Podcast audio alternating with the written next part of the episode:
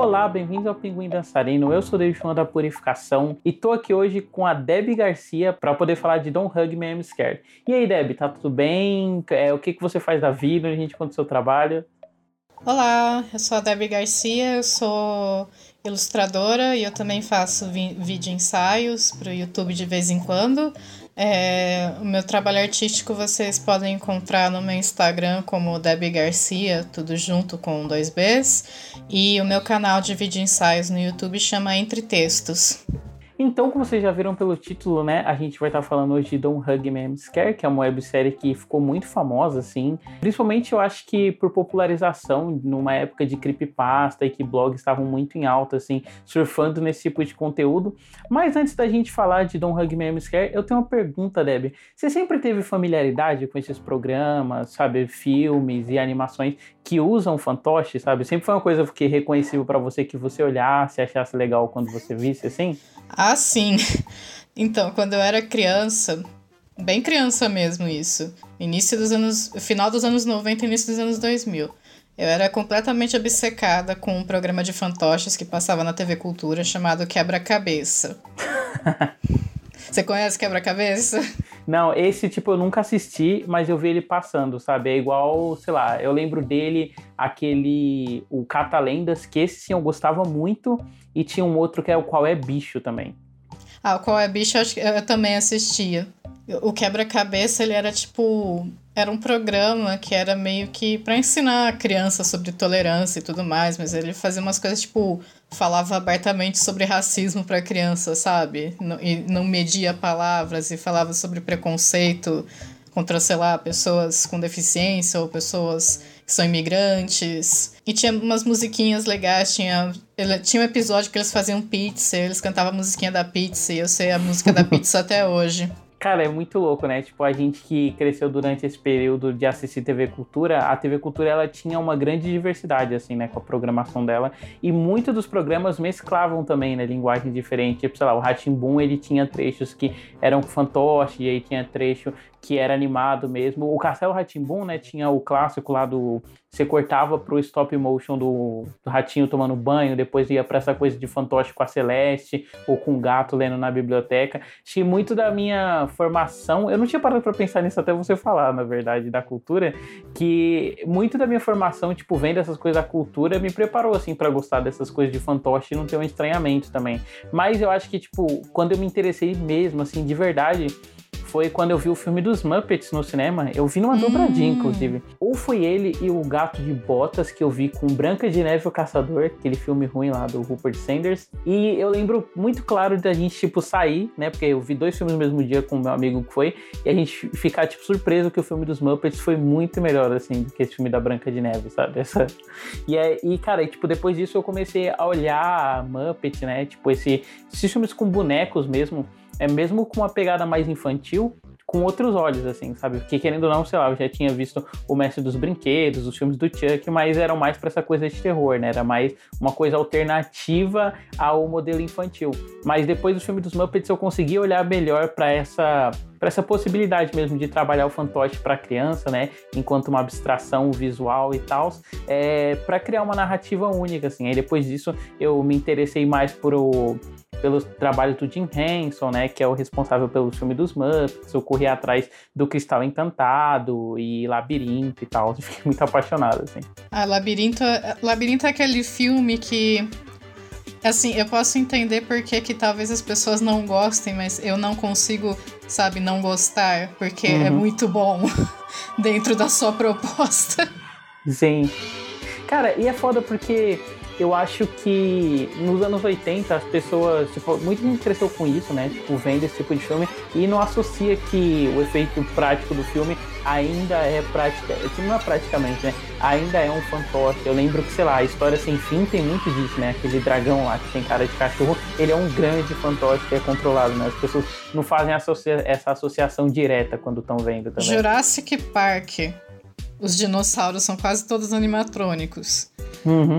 É, apesar que eu acho que o animatronic ele tem tipo um efeito de maior distanciamento, tipo a pessoa consegue olhar e sei lá, o animatrônico geralmente é feito mais para alguma coisa que tipo fuja dessa estética do pano, né? Essa estética mais Sim. fofa.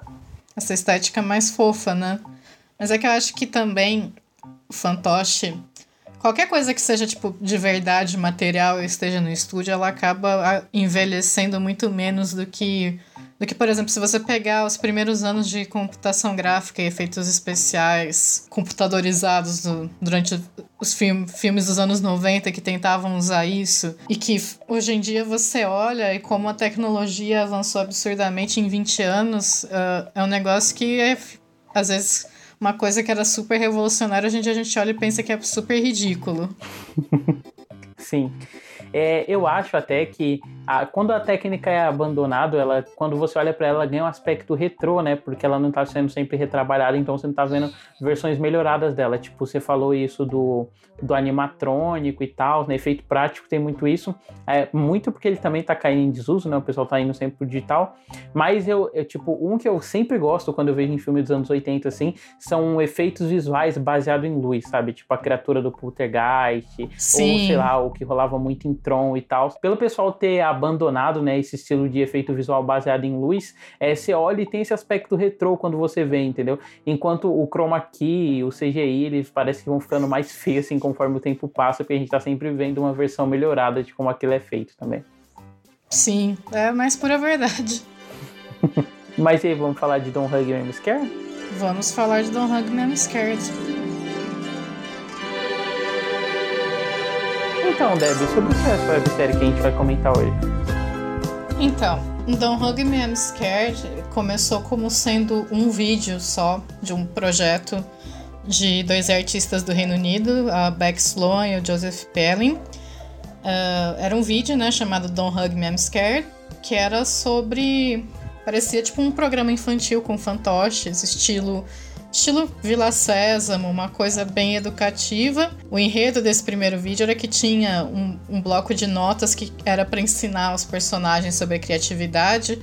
Só que a música vai se subvertendo e subvertendo até que chega no final é uma coisa totalmente diferente e inesperada da, do que o público esperaria, né, de uma estética de fantoches educativos e termina, sabe, num anticlímax quase.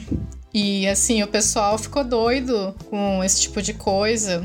Especialmente porque era numa era da internet, uma década atrás, em que creepypastas e coisas de tipo episódio perdido, de desenhos animados e coisas assim tava muito, muito popular. Então, eventualmente, os criadores fizeram muitos outros vídeos e criaram uma série mesmo, um universo mesmo em torno desses personagens. É, e é foda, né? Você citou o período em que ela foi lançada, né? Como isso influenciou.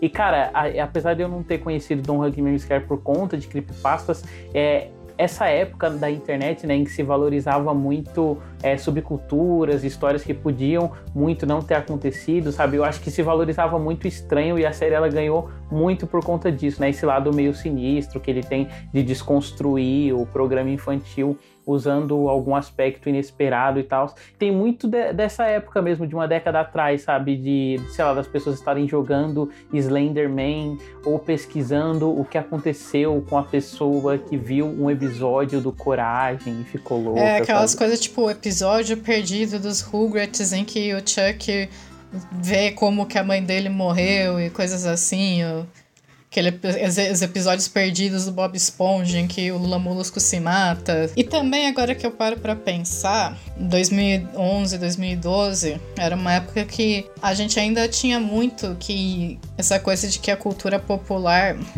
gostava de subverter a ideia do infantil, não só pegando coisas que já existiam, mas fazendo coisas que pareciam infantis e não eram infantis. Uh, eu ainda lembro porque era anterior a Don't Hug Me I'm Scared, mas eu acho que pegava que o apelo inicial de Don't Hug Me I'm Scared foi esse. Eu lembro muito de Happy Tree Friends.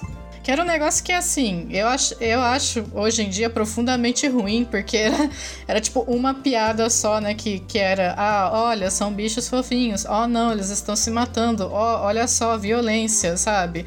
Mas que para muita gente, especialmente para quem era adolescente naquela época, o pessoal adorava Happy Tree Friends. Nossa, eu lembro eu chegar na escola, né? E eu comentar que, tipo, ah, eu tava vendo Família da Pisada e tal. E o pessoal sempre falar que tava vendo South Park e Happy Tree Friends. E eu só olhava e achava Happy Tree Friends muito bosta, assim. É, eu também eu nunca gostei de Happy Tree Friends, mas um monte, monte de gente gostava. E o Don't Hug Me Scare você conheceu por conta disso das creepypastas também, Debbie? Acho que, assim, mais ou menos. Eu conheci por causa do Tumblr. Porque foi uma coisa que viralizou no Tumblr, sabe? Era aquelas coisas que, um, que um, uma pessoa inicialmente encontrou o vídeo, postou, ah, olha só essa coisa maluca aqui, e de repente, tipo, milhares de pessoas já tinham visto. É, engraçado que, tipo assim, eu já tinha visto imagens dele circulando, mas não, nunca chegou pra mim, tipo, episódio inteiro, sabe? E foi só quando eu tava mostrando, eu não lembro o que, olha só pra você ver. Eu não lembro o que que eu tava mostrando de fantoches, aí um amigo meu falou, ah, isso é tipo de um Hug Memes aí ele me mostrou e tal. E aí, por conta disso também, eu conheci outras coisas bem interessantes também, tipo aquele curta japonês My Goat, que é um, que é um stop motion também feito pra emular, tipo, essa estética dos fantoches e é bem gostosinho assim. Mas, né, falando sobre a animação, acho que a Deb já trouxe bastante coisa aí, né? Falando que começou como um vídeo único e depois foi estendido para uma série, né? E virou esse fenômeno cultural, assim, na internet, ao ponto de que hoje em dia vai ganhar uma série de TV no Channel 4, né? Que já está filmada e está sendo editada nesse exato momento aqui em que a gente está conversando. Os criadores até mandaram no meu WhatsApp, né? Falando que em breve vai sair. e eu acho legal, assim, o quanto, apesar dela ter esse aspecto desconstrutivo, né, esse lado meio edge que a internet gostava muito naquela época, ela meio que para mim ela funciona de maneira temporal porque ela consegue mesclar vários estilos de animação e ela nunca é só aquela piada da desconstrução em si, sabe, de que vai terminar de um jeito que é inesperado para o formato do para o formato de um programa infantil, sabe? Eu acho que eles sempre procuram criar uma lógica interna dentro do episódio para que o episódio não seja que a graça do episódio não seja só a surpresa em si, sabe? Seja outras coisas picadas assim dentro do episódio. Sim, eu acho que acho que inclusive porque esse formato ficaria muito velho muito rápido, né? Porque se você parte do princípio de que a premissa é ah, parece um programa infantil didático e aí vão cantar uma musiquinha e aí depois lá pro fim as coisas vão dar errado e, e vai ficar muito violento e, e gore. E, e esse é um negócio que ia cansar muito rápido, mas eu acho que não cansa no caso de Don't Hug Me I'm Scared, porque essa questão né, da estética da violência e do grotesco, eles usam para tentar. Ela é um, é um elemento temático para que você pense em outras coisas dentro do universo que eles montaram. Sim, e é legal, né? Porque além de você pensar em outras coisas, essas coisas elas são ditas de maneiras diferentes, né? Tem o lado musical da série, né? Que tipo, sei lá, daria fazer um programa musical só sobre ele. Também tem o lado, o lado de diferentes estilos de animação, né? Mas no fim, tipo, tudo isso é guiado dentro dessa lógica interna do episódio, de, do tema do episódio, sabe? Por exemplo, o do amor, ele realmente, para mim, ele parecia que, sei lá, ele ia cair para essa coisa de tipo, menino ele ia comer alguém fisicamente, sabe? No sentido de engolir, porque isso é amor, mas aí vai para um sentido totalmente diferente, totalmente que é essa diferente. coisa de seita. Sim. E eu acho que por conta disso também, né, dessa mescla e do período em que a série surgiu também, surgiu junto com ela, né, o auge daquele aquele momento da internet em que a gente precisa entender racionalmente tudo que a gente está vendo. E esse racionalmente não vai só, tipo, para você decifrar os signos e construir uma ideia, né? É tipo analisar centímetro por centímetro para tentar descobrir o que aquilo quer dizer e como aquilo é uma e como aquilo faz parte de uma grande rede de comentário que está sendo feito. E eu acho que, por mais que eu entenda esse tipo de abordagem, é uma abordagem que eu acho que ela vai se esvaziando, assim, principalmente lidando com a série, sabe? Porque querendo ou não, muito da graça da série também também a usar essas diferentes técnicas de animação, né? E essa coisa da desconstrução do fantoche para criar uma experiência é, sensorial para você enquanto espectador, sabe?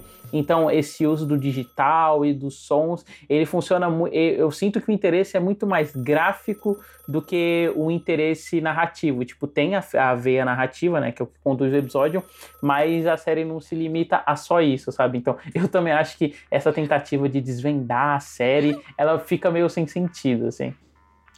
Eu acho, é, assim, eu pessoalmente, eu odeio essa coisa que tem na internet de que se uma, se uma mídia é minimamente desafiadora para o espectador, já tem que ter um milhão de de vídeos e de textos de ah, o final de tal coisa explicado, sabe? Eu lembro. Uhum. Lembra que quando Inception saiu nos cinemas? Foi, eu acho Aí que quando foi o começou câncer, né, da isso. Sim. Sim, especialmente porque Inception não é, não é, não é um filme difícil de entender. E mesmo assim, sabe, um- foi, foi onde começou essa coisa de que não, o final de Inception, explicado. E agora parece que qualquer coisa que não seja, tipo, muito óbvia, entregue na bandeja pra você que tá assistindo, já precisa de um monte de gente explicando. E eu acho isso muito chato, porque eu acho que a graça de coisas como Don't Hug Me Scared é exatamente que você crie o significado da série. Eu acho que uma coisa é são discussões sobre o que, que os signos significam, o que, que o, o que, que é o enredo em primeiro lugar, porque eu acho que o enredo de Don't Hug Me I'm Scared, assim, o que conecta todos os episódios é uma coisa que não fica clara e que é pra gente tentar pensar, né? E isso é uma coisa, mas eu, eu não gosto dessa coisa de que, ah, vamos explicar Don't Hug Me I'm Scared, você vai entender Don't Hug Me I'm Scared. Sabe, se, se você não entendeu, será que isso também não é parte da experiência pra você? Será que você não entender uma coisa não pode ser uma experiência também? Uhum. É, pra mim, eu, eu sei que tem, sei lá, três tipos de pessoa, né? Tem a pessoa do não entendi e, gost... e para mim é bom porque eu não entendi. Tem a pessoa do é, eu não entendi, logo é ruim, né? E tem, a, e tem a gente que é mais de curtir a vibe do negócio. Mas eu acho que o Don Hug Me Scare, por ele ter surgido nesse período, né? Ele também acabou popularizando esse tipo de análise e que é um negócio que para mim prejudicou muito uma visão geral, assim, dos criadores de conteúdo da internet, né? Porque, querendo ou não, você criou toda essa educação da, de que a pessoa precisa ver um vídeo depois para entender a coisa e tal. E aí, tipo, isso começa em coisas tipo Inception, sabe? E sei lá, hoje em dia tá em Capitã Marvel, sabe? E aí você termina de assistir Capitão Marvel e vai lá ver um vídeo do, do sei lá, o nerd branco de barba número 15 que tem um canal explicando tudo que você não viu em Capitã Marvel. E que são coisas que, tipo, você com certeza viu, sabe? Todo mundo viu, que não precisa do cara explicando. Hum. E é engraçado porque o Don't Hug Me or Scare, ele para mim, ele tem muito isso de que ele é muito simples, né? O jeito que ele lida com a coisa, tipo, é realmente um episódio que é, ele é centrado num tema, né? E ele vai para essa abordagem infantil e a partir dessa abordagem infantil ele vai para outra coisa. Então, para mim é uma é sempre engraçado assim ver algumas pessoas tipo discutindo porque outras pessoas não entenderam Don't Hug Me or Me Scare, sabe? Enquanto a pessoa é o detentor da verdade, da definitiva interpretação, porque sei lá, leu no mini lua. Eu acho que eu acho que talvez o que seja mais irritante dessa cultura da internet de entenda tal coisa é, é exatamente que quem que vira né, o detentor da verdade e dono das interpretações. De por que que, por que que aquela interpretação é válida e a sua não é? Que a minha eu tirei de um blog, né? A sua você tá criando aí. a minha eu tirei de um canal de YouTube que tem um milhão de visualizações. é foda.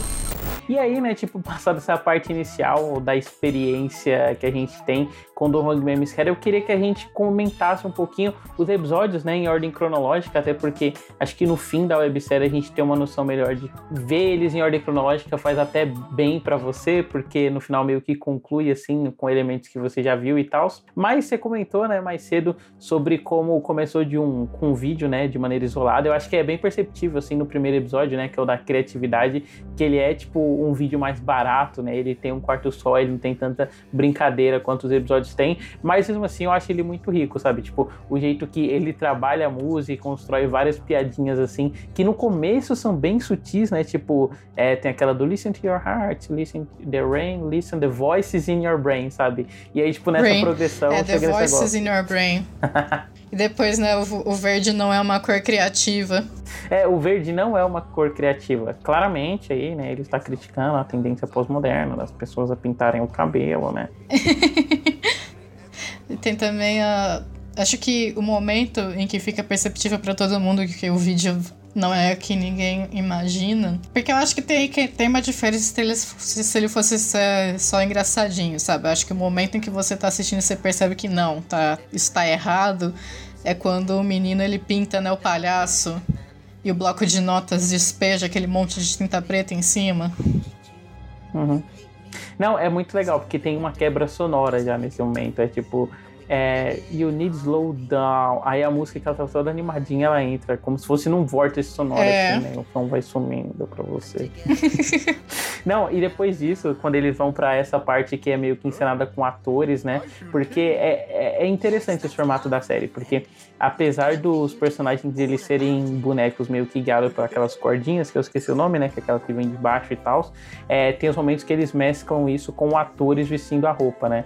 E aí, nesses momentos mais de surrealismo no final, eu gosto como, tipo, eles começam a misturar um monte de coisa física, sabe? É, em volta da criatividade, eles vão para aquele negócio do coração, aí passa glitter no coração. Apesar de eu achar esse episódio legal, eu também acho que de todos, assim, não sei se você tem essa impressão, Deb, acho que ele é o mais óbvio, assim, no sentido de como ele tá fazendo as coisas, sabe? Tipo, para onde isso tá levando. É realmente, tipo, sei lá, é uma paródia do que seria um episódio do Bigman, sabe? Aí vai ter um momentinho que seria você fazendo a criação e a criação ela vai ser tipo, ela vai ser o oposto do que seria uma criação desse episódio, sabe? Ela é só o caos, ela é só a bagunça. Sim, aí, e aí tipo, e aí no final a mensagem é que não, na verdade, criação, bagunça, coisas assim não, não é legal, não sejam criativos. Mas eu acho que sim, ele é meio que o mais óbvio. Por mais que. Por mais que, que tenha feito sucesso exatamente por essa coisa da subversão do, do programa infantil, eu acho que comparado com os outros, é, é ele é o mais fácil de, de ver para onde que tá indo a história.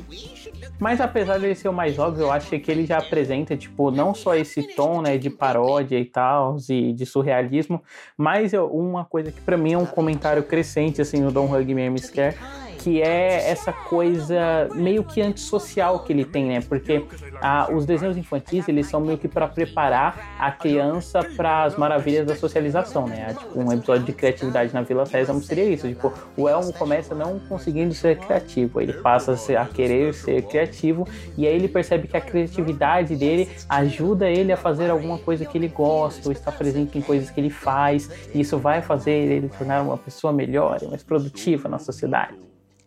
Sim, e eu acho que para mim o que é muito interessante do episódio da criatividade é que mesmo se a gente pensar nele isolado, porque, né, era para ser obviamente só aquele vídeo e, e acabou, eles fizeram mais porque fez muito, muito mais sucesso do que imaginavam que fariam. Mas eu acho que acaba sendo meio que eles usam os elementos, né, e aí aquele caos todo e aí no final termina com o bloco falando, né, que a, a lição é nunca mais sejam criativos. Eu acho que, que é, a subversão é, exatamente porque você. A, a educação infantil quer que as crianças sejam livres e façam um monte de coisas que depois, quando elas forem adultas, elas não vão poder fazer mais. Então fica uma coisa tipo, por que, que você está ensinando as crianças a serem criativas se, sei lá, quando, já quando elas estiverem na terceira série aprendendo matemática, já não. Isso já não vai mais servir para nada no nosso sistema educacional e no nosso modelo de trabalho. Uhum. Aliás, isso do modelo de trabalho, a gente vai voltar nele outras vezes, né? Porque eu acho que também é uma grande constante, assim, na série, né? O quanto a vida adulta, ela é meio chata, sabe? Tem várias piadas, assim, ao longo do episódio, que, tipo, o personagem que é a criança, ele fala, ah, o meu pai, aí corta pro pai dele, e o pai dele é só, tipo, um personagem histórico, que não emana vida nenhuma, assim. É, o pai dele é tipo ele, só que morto. Sim. Ai... E aí você já pulou, né? Você falou da morte e tal. E aí vamos pro segundo episódio, que é o tempo? Vamos, que é meu episódio favorito. e aí, Debbie, por que, que esse é o seu favorito?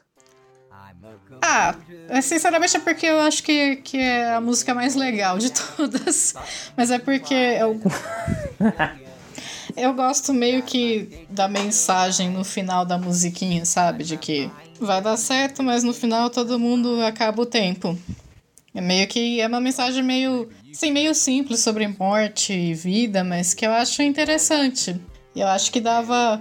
Acho que de todos os episódios, episódios do tempo, se ele fosse reformado e tirado né, os elementos estranhos e grotescos, era o que mais você conseguiria passar por um programa infantil de verdade. É, até por conta da apresentação também, né? E do personagem do relógio, que sei lá, diferente de outros personagens que vão aparecendo, ele não tem um estranhamento visual direto que você vê, sabe? Tipo, sei lá, você pensa no computador e o computador, ele tem aquela digressão na voz que é propositalmente desconfortável, ou sei lá, os insetos do episódio do amor, eles também têm aquelas expressões que são fisicamente estranhas, né? E o relógio não, ele é mais uma bola amigável e pontuda. Sim, ele, é, ele parece ser o mais amigável de todos, né? Acho que é por isso, inclusive, que é mais interessante quando ele começa a se mostrar autoritário quando uhum. os personagens desviam do script, né? Porque ele parece ser muito mais afável. E aí você vê que não, que ele é tão ruim quanto todos os outros.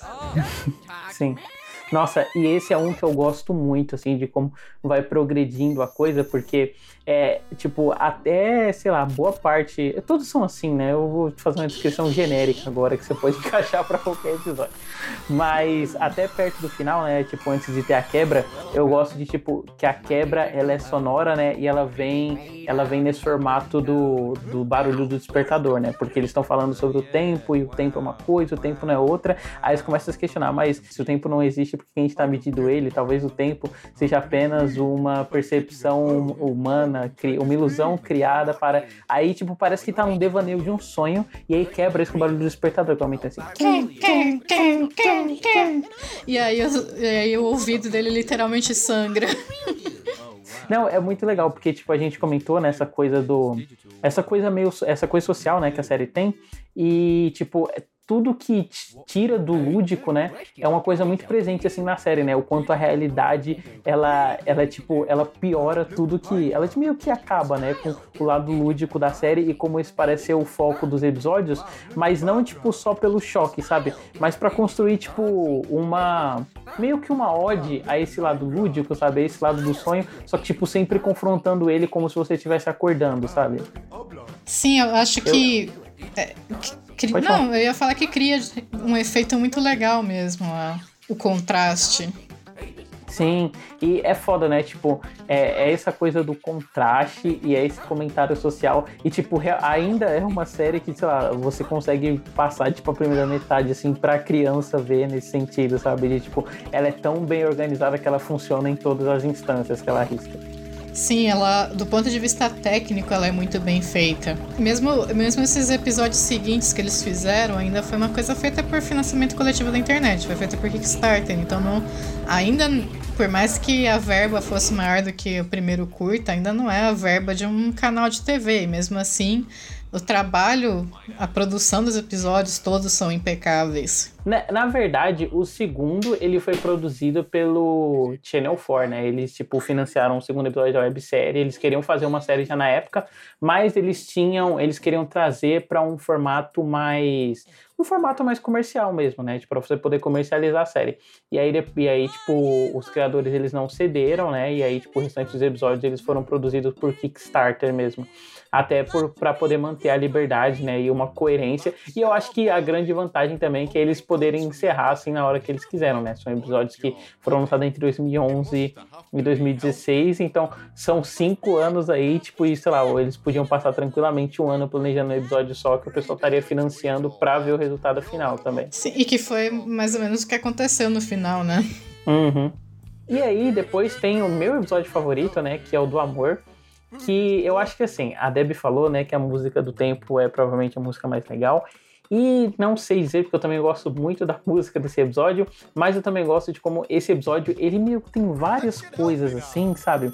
Ele começa com essa sátira do piquenique e diferente dos outros, né, você já tem a quebra inicial, porque o frango do piquenique é a carne crua, sabe? E aí tem a morte, e aí parece que vai ser um episódio sobre vida e morte, e aí muda para um episódio sobre o amor, né? E é, é quase o amor grego, né? Aquele qual que é o termo? Não, é o estrogênio, que é o amor maior que tudo, assim. E eu gosto, tipo, o quanto é, o episódio ele tem meio que essa vibe, sei lá, episódio dos vegetais, sabe? Só que, tipo, ele não só tem a quebra lidando com esse negócio meio de ser uma seita, mas tem várias pequenas quebras, assim, tipo, tem uma narrativa dentro do episódio, né, que fala do Michael, ah, o menino sim. mais feio da vila. Cara, eu, eu adoro amo isso. muito esse pedaço, assim. Sim, porque você fica esperando que vai ter a moral da história e não tem a moral da história, e todo mundo age como se tivesse. É muito bom. Uhum. Ai, cara, esse trecho é ótimo, porque, ah, esse é o Michael, o garoto mais feio da vila. Ele é tão feio e estranho que ele foi morar num buraco. E é um episódio sobre o amor. E aí, tipo, viu? Todo mundo tem um amor. Aí eles olham pro Michael, assim, ficam encarando ele um tempinho. Aí ela pega e fala, até o Michael. Eles, ah, então tudo bem. Cara, muito bom. E eu também gosto de uma quebra que é bem pequenininha, assim, que é quando ele tá acariciando o cachorro, aí muda pra um contexto sexual Sim, aleatório. aleatório. Assim. e que já denuncia muito com esse negócio de seita, né? Que ele, ah, eu também te amo, garoto peludo. Aí ele tá passando a mão na cabeça do cachorro e o cachorro. É, e faz, e faz aquela cara, né? De, uhum, de tesão é. mesmo. Ai, cara, eu gosto muito desse episódio. Você curte ele também, ah, né? Esse é o meu segundo favorito. É só porque eu realmente gosto muito do, do tempo, mas o do amor para mim é o segundo na minha no meu ranking. Porque é porque, porque acho que é exatamente porque ele vai subvertendo a narrativa várias vezes e você realmente não sabe sobre o que vai ser o episódio. E quando vira sobre o amor, você também não sabe para onde isso vai parar. E aí vira uma seita. E é muito. Sabe? Eu acho que ele é o menos. Ele ainda tem os elementos perturbadores, assim, de violência e tal. A coisa do frango cru de verdade e a, aqueles insetinhos que, que o personagem, o pássaro verde mata, né? E aquele jeito todo violento e tal. Mas eu acho que ele, ele é o menos graficamente grotesco, ele é muito mais sobre o, o subtexto das coisas que estão acontecendo. E eu gosto muito disso também. Tipo, cara, tem várias coisas. Por exemplo, eles evitam, inclusive, o grotesco para fazer cenas rápidas, mas cenas rápidas com várias piadas em um, sabe? Tipo, tem a parte que ele tá apaixonado e aí, tipo, ela é construída, né, dentro da nuvem e tal, e aí quando eles voltam e assumem que é um negócio aceita, o pen, balão de pensamento dele fala com ele que ele tem que aceitar o rei, sabe? Ah, e é muito bom, tipo, é, é, change your name, clean your brain, sabe? É muito legal, tipo, como eles fazem, tipo, mudando a identidadezinha dele de papel e, tipo, tirando uma parte da cabeça dele e colocando um anel que é pra ser, tipo, uma aliança de casamento, mas é um negócio de seita mesmo. Isso, eu ia falar... Uh aliança de casamento. Eu acho que ele começa a, o, o lado do culto, né? Fica muito claro para mim quando quando tem a parte da aliança do casamento, né? Essa coisa de que o amor é uma coisa que é guardada por uma aliança de casamento e é entre homem e mulher. Aí você começa a perceber que, na verdade, não é bem um episódio sobre amor, é um episódio sobre religião e seitas. Uhum, sim. Cara, e é muito legal, né? Tipo, esse lado religioso e de seita, porque vai. Eu acho que talvez. Nossa, agora eu vou entrar realmente no negócio de explicar o Don't Hug Me Scare, né?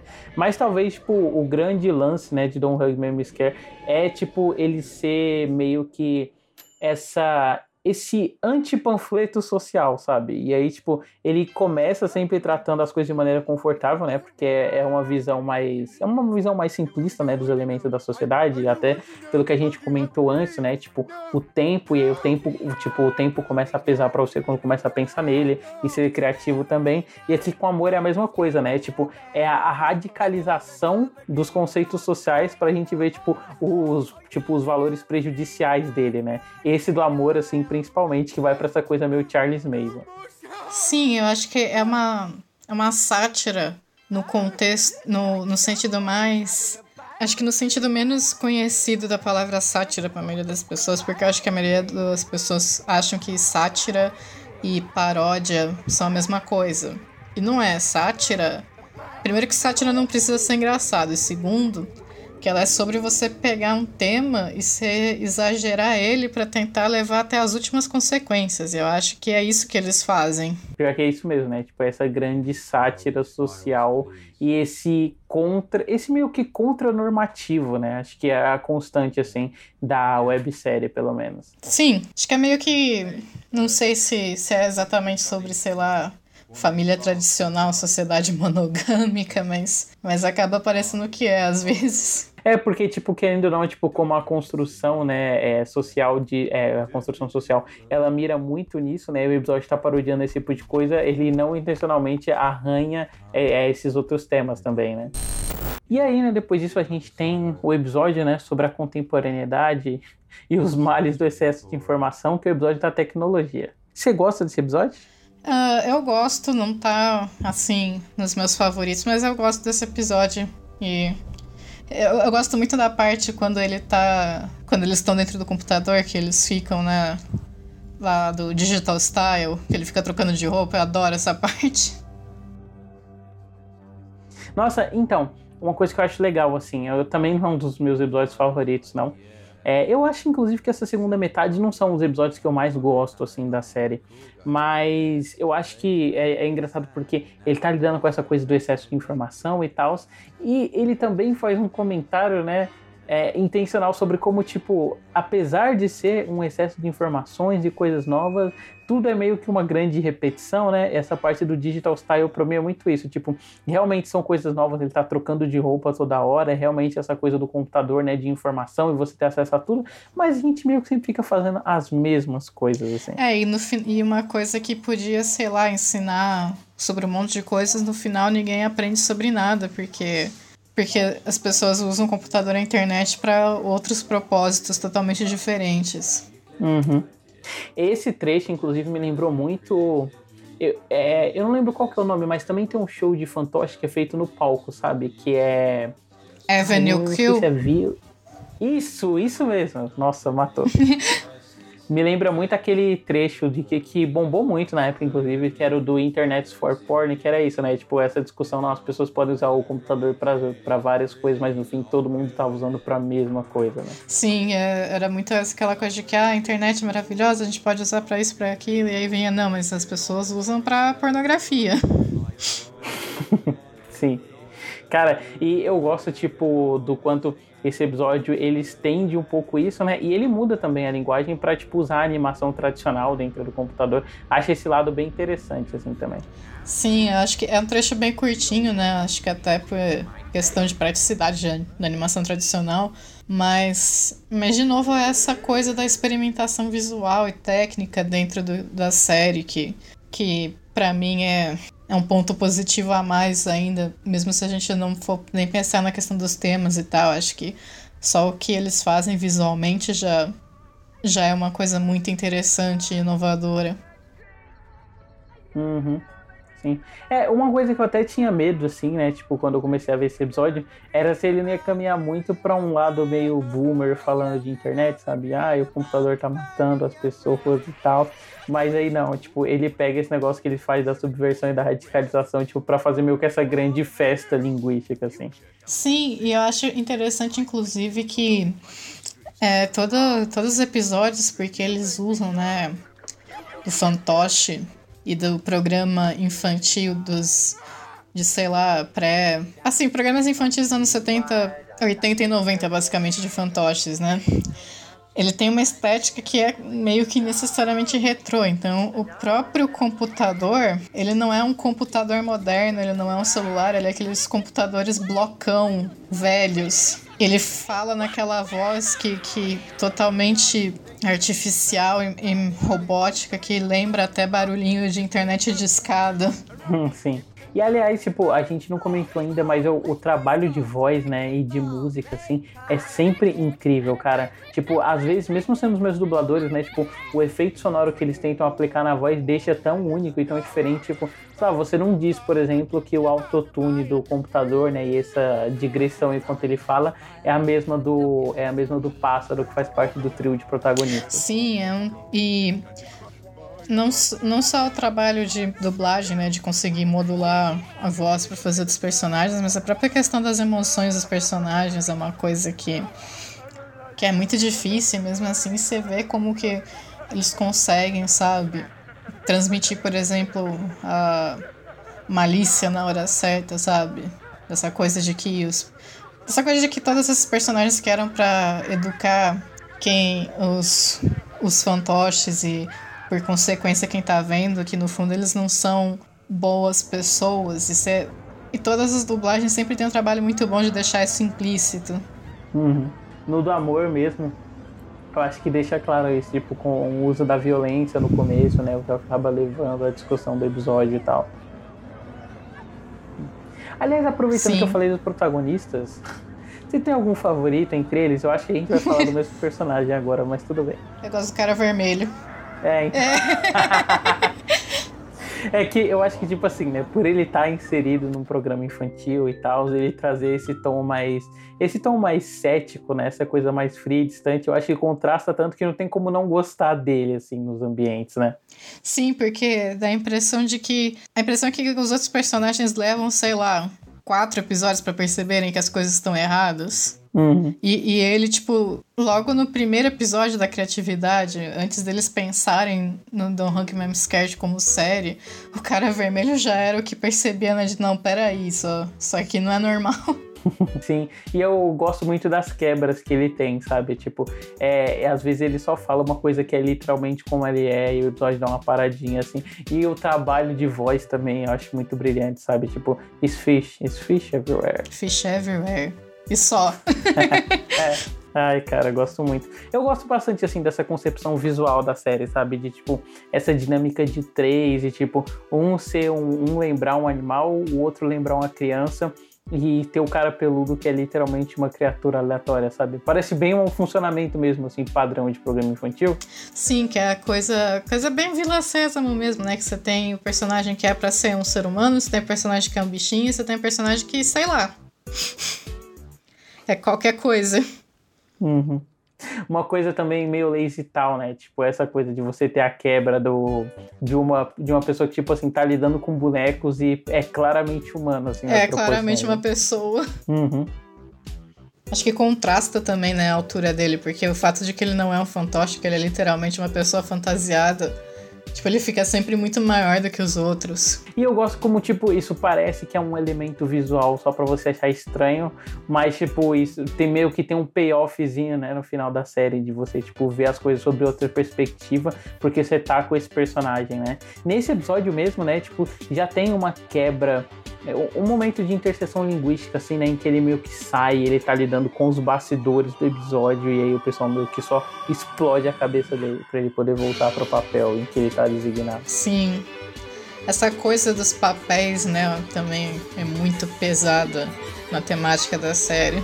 É, eu acho que, né, junto com esses comentários sociais que a gente comentou que a série tem, tipo, como ela lida muito com é, essa coisa de definição, né, e tipo de você aprender a coisa para usar ela no, no convívio do dia a dia, né? Ele traz uma coisa meio mundana assim que enche muito visualmente quando você tá vendo. Sim. E eu acho que especialmente depois do contraste, né? Quando a gente meio que vai para o mundo real e percebe que realmente aquilo ali não era de verdade, Uhum. Nossa, que essas são as quebras mais estranhas de todas, né? Tipo, é engraçado como hoje em dia, eu vejo em vários programas, né? Tipo, a metalinguagem tá batida, mas sempre que eu vejo o Don Hugman Misquera, eu fico pensando, caralho, isso é muito bem feito, sabe? Porque, tipo, é uma quebra dentro da quebra.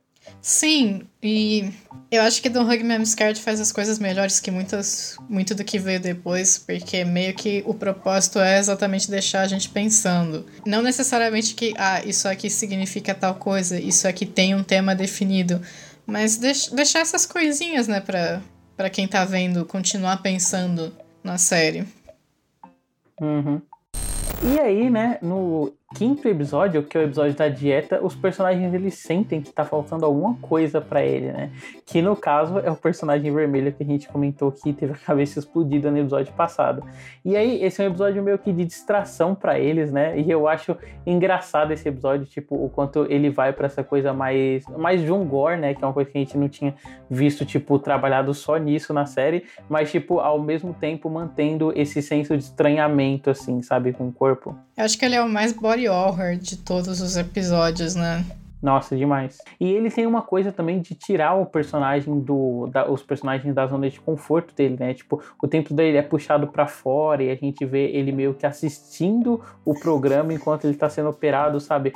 É quase como um comentário da série, assim, sobre essa coisa de. que aconteceu hoje em dia, né? Tipo, ela vai entrar num formato mais comercial aí de televisão. Tipo, a gente não sabe, né? Se ela vai manter essa coisa meio meio filme surrealista e tal. Eu duvido, mas é eu também isso, duvido. é um processo de remodelar. É, é, muito difícil, né? Tipo, entender. Mesmo sendo TV britânica, assim, é, é, é muito difícil é muito difícil. Até para tipo um formato de 20 minutos e tal, né? É, porque os episódios são curtos, né? E aí 20 minutos você fica pensando, né? Será que eles vão ter que ficar enchendo linguiça pra, para atingir, né, a marca? Será que vai virar um monte de sketchzinhos para dar 20 minutos? Que eu preferi, inclusive, que não fosse um caminho seguido, assim. Sim. Assim, eu tô, eu tô meio cética em relação à série, mas acho que a gente só vai, só vai descobrir quando vê, né? Uhum, sim. É, e é foda, né? Que, tipo, esse episódio da dieta, ele tá aí, ele é um episódio transitório. E ele é outro, assim, que, tipo, não tem tanta coisa para comentar dele, né? Tipo, tem a parte estética, óbvia, que tem em todos os episódios. Mas eu acho que de todos ele é um. Ele, tipo, lida de maneira mais é, visualmente direta, assim, sabe? Então, tipo, pelo choque dele tá muito ligado ao corpo, ele não levanta tantas interpretações quanto os outros. Acho que o episódio da dieta, para mim, é o meu menos favorito, porque eu acho que ele é o que numa primeira vista, é o que menos tem a dizer perto dos outros, especialmente perto do, do amor e do tempo. Mas ao mesmo tempo, eu acho que ele é o que é menos sobre o que teoricamente seria a temática dele, sabe? Porque cada um nesses episódios, tirando meio que o do tempo, porque o do tempo é sobre o tempo, cada um desses episódios era, é para ser sobre matemática e aí ela acaba sendo sobre outra coisa relacionada à temática. Acho que o episódio da dieta, tipo, você não tem nada a ver com, com dieta, com alimentação, com nada disso. Ele é muito mais realmente sobre essa coisa, né, na temática do horror corporal. Acho que se eu fosse tentar pensar nele, Acho que de certo modo ele é o mais diretamente sobre trabalho de todos os episódios, porque o cara vermelho ele é tirado do contexto do trabalho junto com os outros, porque ele foi ele estava tentando fazer os outros personagens questionarem, né, o ambiente em que eles estavam e os papéis onde eles estavam inseridos. E você termina com com canibalismo, né? Com o menino canibalizando o pássaro e eu acho que se a gente fosse viajar aqui, dava para pensar nisso, né? Uma coisa meio metafórica de como que as pessoas no mercado de trabalho canibalizam umas às outras para continuarem nos seus postos, não sei. Nossa, ótima leitura. E eu acho que esse episódio ele também te entrega, né, para um lado narrativo que tem mais presente nele é, tipo, começou no episódio passado, né, com o personagem tendo essa conexão é, metalinguística e meio que saindo da série, mas aqui ele começa realmente um arcozinho que conclui no último episódio da série, né, que é o episódio dos sonhos. E é foda, né, porque esse último episódio, apesar dele ter essa temática central, ele é meio que uma, uma conclusão e um fechamento para a série enquanto eles esgotam várias possibilidades, né? Porque ele trata, ele tipo assume que tudo que a gente estava vendo da série era uma coisa lúdica, né? É, relacionada a, a, uma, a uma fuga do dia a dia, assim, para um mundo sem graça, onde todo mundo tem a mesma cara e é o personagem vermelho. Aliás, eu adoro que o começo ele fala: Nossa, já imaginou se é, essa pasta de arquivos fosse viva e tal, e se ela começasse a dançar, e aí ele começa a, tipo, fazer como se a pasta estivesse dançando assim com a mão, e aí, tipo, todo mundo do escritório começa a olhar para ele, fica aquela coisa de humor, de constrangimento, uma coisa bem The Office britânico mesmo, e aí o chefe dele fala, não, não seria engraçado. É, eu adoro isso. Não, mas não seria engraçado. Não, não seria engraçado. É muito bom. e é legal porque ele, esse episódio consegue sintetizar bem aquilo que a gente falou, né? De como a série ela meio que aponta várias disfuncionalidades desse discurso, esse discurso meio talvez positivista, né? Que os programas infantis têm, né? De romantizar tudo para que a criança consiga aplicar isso na sociedade. Tipo, tem a parte que ele canta, por exemplo, a canção da criatividade, né? E aí todo mundo acha um saco, por exemplo. E ele tá pelado. Sim. E tem isso também, que ele, ele sobe no palco pelado e começa a cantar a música da criatividade e todo mundo odeia. É, e esse que é o foda, né? Ele realmente sendo criativo, voltando para aquela coisa que a gente comentou, né, do primeiro episódio. E é legal, tipo, o quanto a gente comentou, né, que a série ela tem essa coisa meio metalinguística. Esse é um episódio que ele olha para a série enquanto um programa de TV, enquanto um programa de TV que tipo acentua essa possibilidade dos sonhos dos personagens, né? Eu acho bem legal, tipo, o quanto isso no final, tipo, vai mostrando que o esse sonho vai se transformando num pesadelo, né? Ele pega essa coisa de conforto e deixa uma coisa desconfortável, que é, é, quase uma síntese, né? Do que é a série como um todo. E aí a gente vai assistindo, né? O menino que é a criança, ele sofrendo em prol do nosso entretenimento, assim.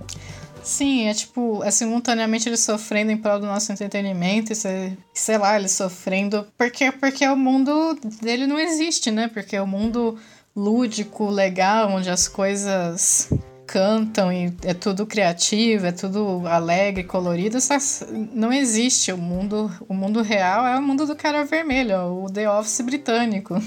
Nossa, sim. E aí, Débora, eu te pergunto, o que, que você acha dessa conclusão dele simplesmente tirar a tomada e aí as coisas recomeçarem? Eu acho que é desesperador.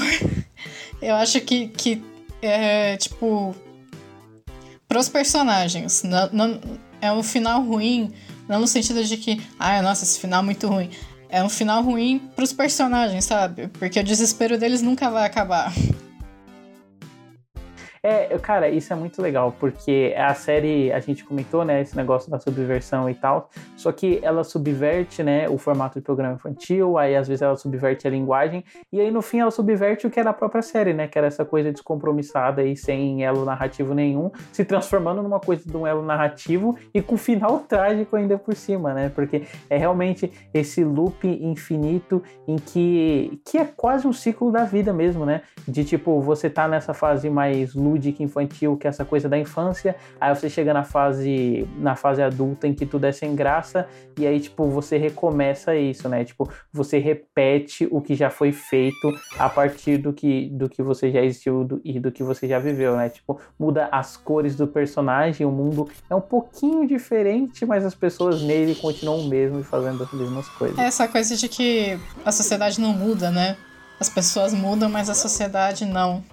E eu acho que meio que é uma metalinguagem até da própria série. Essa coisa de que eventualmente eles, eles fizeram tá editando agora a versão para televisão pro canal 4.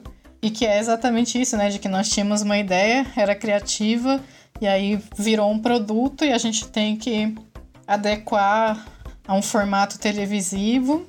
E se a, se a gente não quiser fazer, outra pessoa vai fazer igual. E aí as coisas começam de novo. É, é, é, um monte de camadas de interpretação e metalinguagem esse final. Uhum.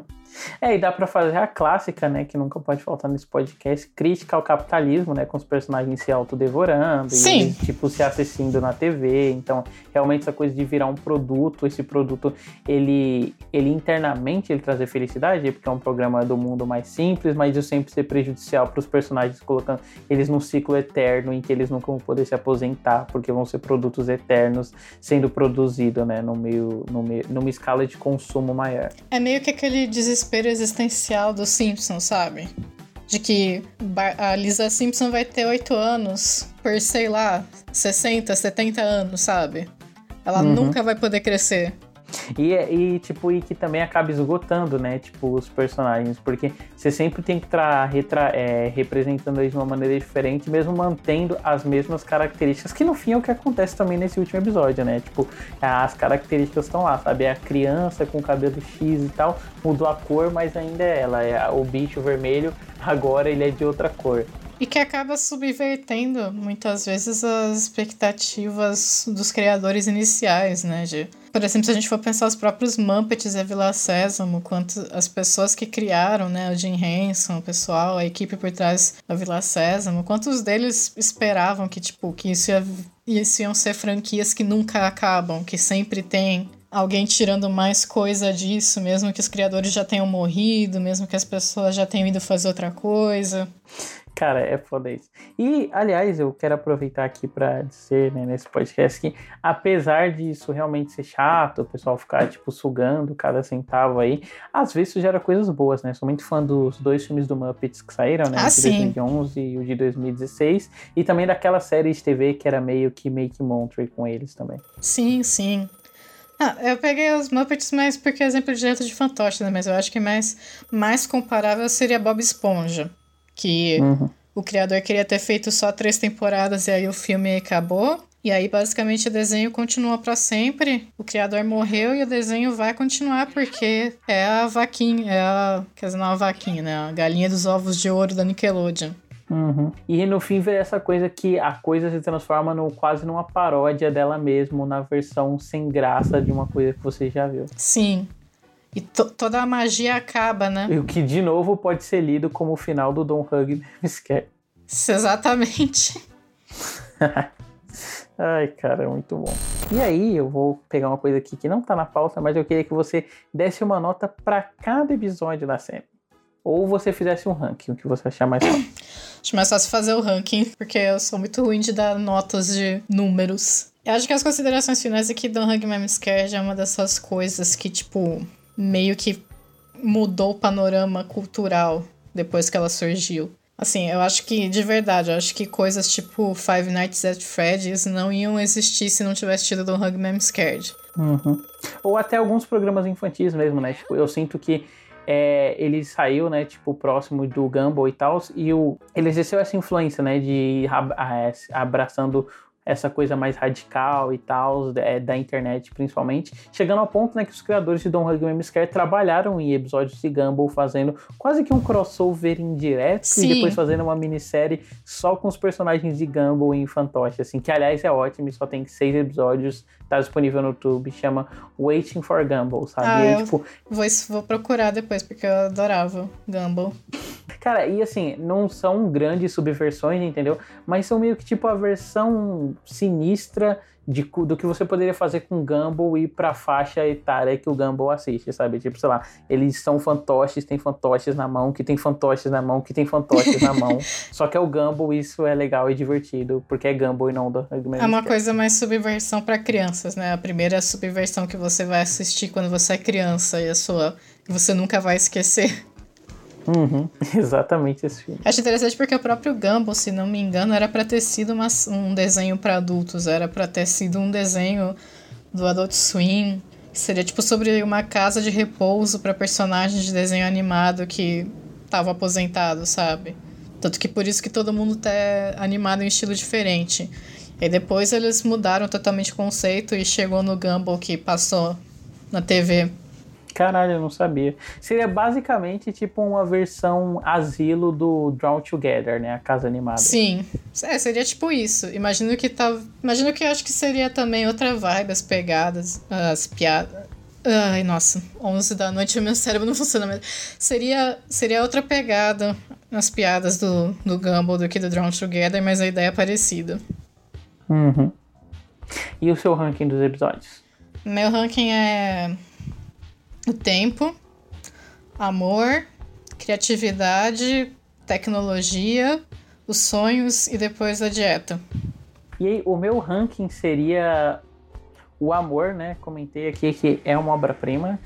Ai, não tem como, cara. É o tempo mesmo, sabe? É, é eu também acho esteticamente muito rico. Achei muito bem produzido, assim, né? Tipo, até pensando em comparação com os outros. E a música é muito boa, assim. Se eu entrar, eu sempre que eu, tipo, tipo, tiro algum print do meu Spotify, que é, sei lá, desde que eu comecei a usar Don Hug Memes Scare, sempre tá nos artistas mais ouvidos, assim, sabe? Porque teve uma época que eu peguei e ficava ouvindo direto a trilha. E eu tenho uma. Eu tenho uma playlist, eu acho que eu vou até deixar pública, né? Que eu só compilo essas músicas irônicas de criadores pseudo-subversivos, assim, que é That's My, é, That's My Happy Sad, o nome da playlist. e aí é tipo Don't Hug Me, Scare e, e músicas do Bob Burn. Mas é que as músicas são muito boas mesmo. Uhum. Aliás, tipo, ele a gente acabou não citando, né? Mas para mim o Bo Burnham ele também vai muito nessa leva, assim, Sim. De, tipo, ele consegue trabalhar formatos diferentes, até esse infantil, sabe? E tipo conciliar isso com performance artística e aí pro e aí no caso dele vai para essa coisa, né, do stand-up, de performance de palco, enquanto o Don Hughes quer vai mais para essa coisa sátira de programa infantil. Eu acho que é um tipo de humor bem de internet, né?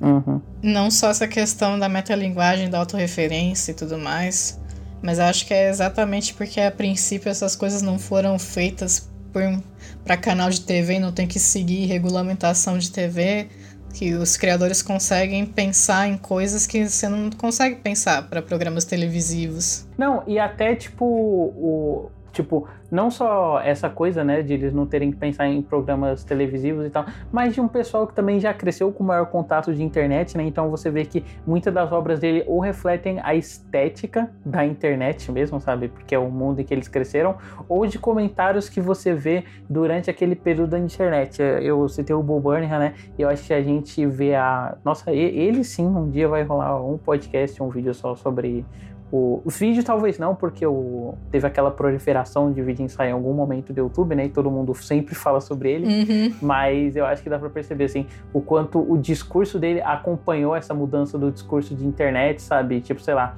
no Words, Words, Words é uma coisa meio é uma coisa meio, sei lá, tipo Joe, Paul Joseph Watson, sabe? Tipo, qualquer é, criador de conteúdo de direita, de ai, a arte está morrendo, as pessoas estão gritando na rua, blá, blá, blá, e olha que horrível isso, e hoje em dia ele é realmente um cara, tipo, progressista, tentando encontrar o papel dele no mundo, sabe? Eu gostei de como, ele, acho que ele, acho que ele sintetizou, assim, essa mudança que a internet passou, né? E, eu, e pra mim o Don Hug Memescar, ele sintetiza, tipo, essa coisa da internet, sabe? Essa coisa da subversão, da gente, o, o meme, né? O em off com a, Deb, com a Deb isso, que o meme, ele é muito isso, né? Tipo, a gente reivindicar signos pra gente. E o Don Hug Memes, cara, pra mim, ele conseguiu fazer isso, tipo, através de se tornar esse grande fenômeno cultural, né?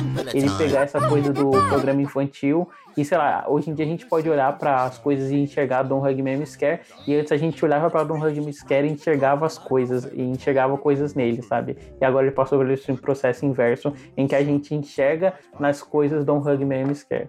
Se, e se, assim, se as coisas são tão boas quanto o Don Hugman Scared ou não, é outra história, né? Mas, mas que ele realmente. Eu acho que ele marca uma cisão na internet que, que é uma coisa meio estranha. Que eu sinto que uma década atrás a internet era muito mais sem leis e por isso violenta e ofensiva, mas que ao mesmo tempo existia uma certa inocência das pessoas que eu acho que hoje em dia aconteceu o contrário. Hoje em dia a gente tem muito mais consciência de que né, a pessoa no computador é uma pessoa de verdade, do outro lado do computador não é só um, um cara que você pode ir xingar e tá tudo bem, sabe? Mas ao mesmo tempo eu sinto que a nossa percepção das redes sociais se torna muito mais pessimista. Sabe, a internet não é mais um negócio de ai, que coisa maravilhosa, todo o conhecimento do mundo e você pode se conectar com qualquer pessoa do planeta a qualquer momento. E hoje em dia internet, as redes sociais elas são meio que essa prisão, né? De que você não gosta, mas você tá lá porque tem que estar tá lá. Caraca, isso da prisão, né? É foda. E não só isso, né? Mas tipo de um medo crescente, assim, de alguma coisa que você fez nessa época, né? Que todo mundo era dotado de liberdade e volte para você, né? Que é um efeito que aconteceu bastante na internet, né? Sim. foda. Mas então é isso. Até semana que vem. Até mais. Make it stop. It's out of my hands. I'm only a clock. Don't worry, I'm sure you'll be fine. But eventually everyone runs out of time.